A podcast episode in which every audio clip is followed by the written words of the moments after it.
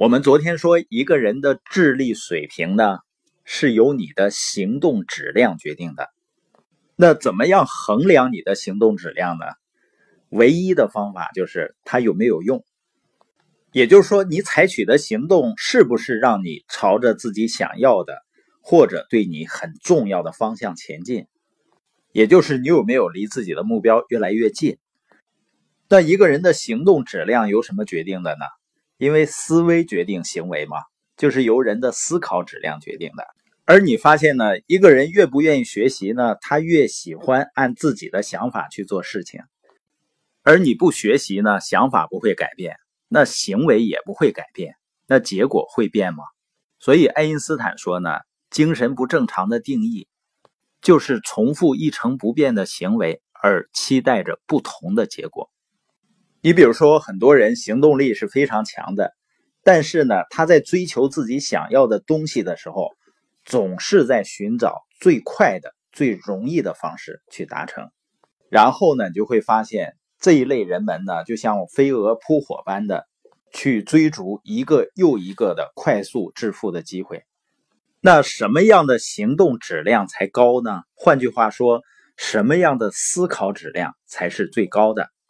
哈佛大学的爱德华博士呢，他用差不多半个世纪的时间，一直在研究为什么有些个人和家庭能够从较低的社会经济阶层上升到较高的阶层。通过一代又一代人的努力，有些时候呢是开始于劳动者阶层，但是在一代人的时间里就上升到富裕阶层。为什么这只发生在少数人的身上，而不是大多数人的身上呢？在二零一五年的统计啊，仅仅在美国就有超过一千万个百万富翁，而大部分呢还都是白手起家，也就是刚开始的时候他们都一无所有，在一辈子的劳作中呢迈进了百万富翁的行列。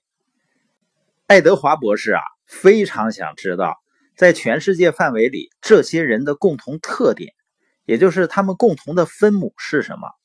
经过大量的研究啊，他得出一个非常简单而且是不可辩驳的结论。在分析了个人经济方面的成功和失败之后呢，他认为一个人的时间视野是最重要的原因。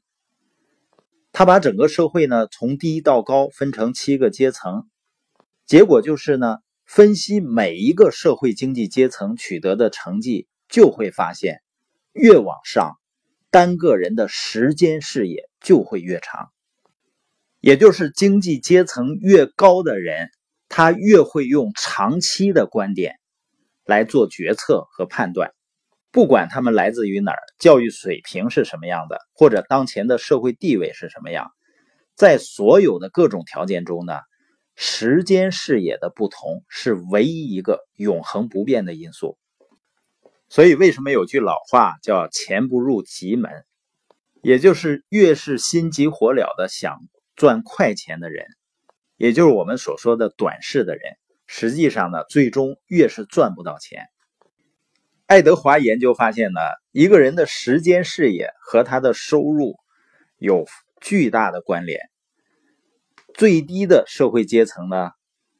他们的时间视野通常只是几个小时，甚至是几分钟。比如在酩酊大醉的时候，或者吸毒的时候，他们考虑的只是接下来的一次喝酒和吸毒的事儿，他不会考虑再长远的事情了。而在最高社会经济阶层上呢，也就是能够实现第二代和第三代富裕的阶层呢，他们的时间视野就是几年。几十年，甚至是几代人，大量的事实证明呢，成功的人士具有强烈的未来倾向。我们前面也说的叫活在未来，他们经常思考的就是未来。彼得·德鲁克认为呢，一个领导者，特别是商业领导者，最重要的工作就是思考未来，并且呢，在任何社会，处于社会顶尖级的人呢。做日常决定时，都会考虑到以后的几年甚至几十年的情况。关于短期思考和长期思考的区别呢？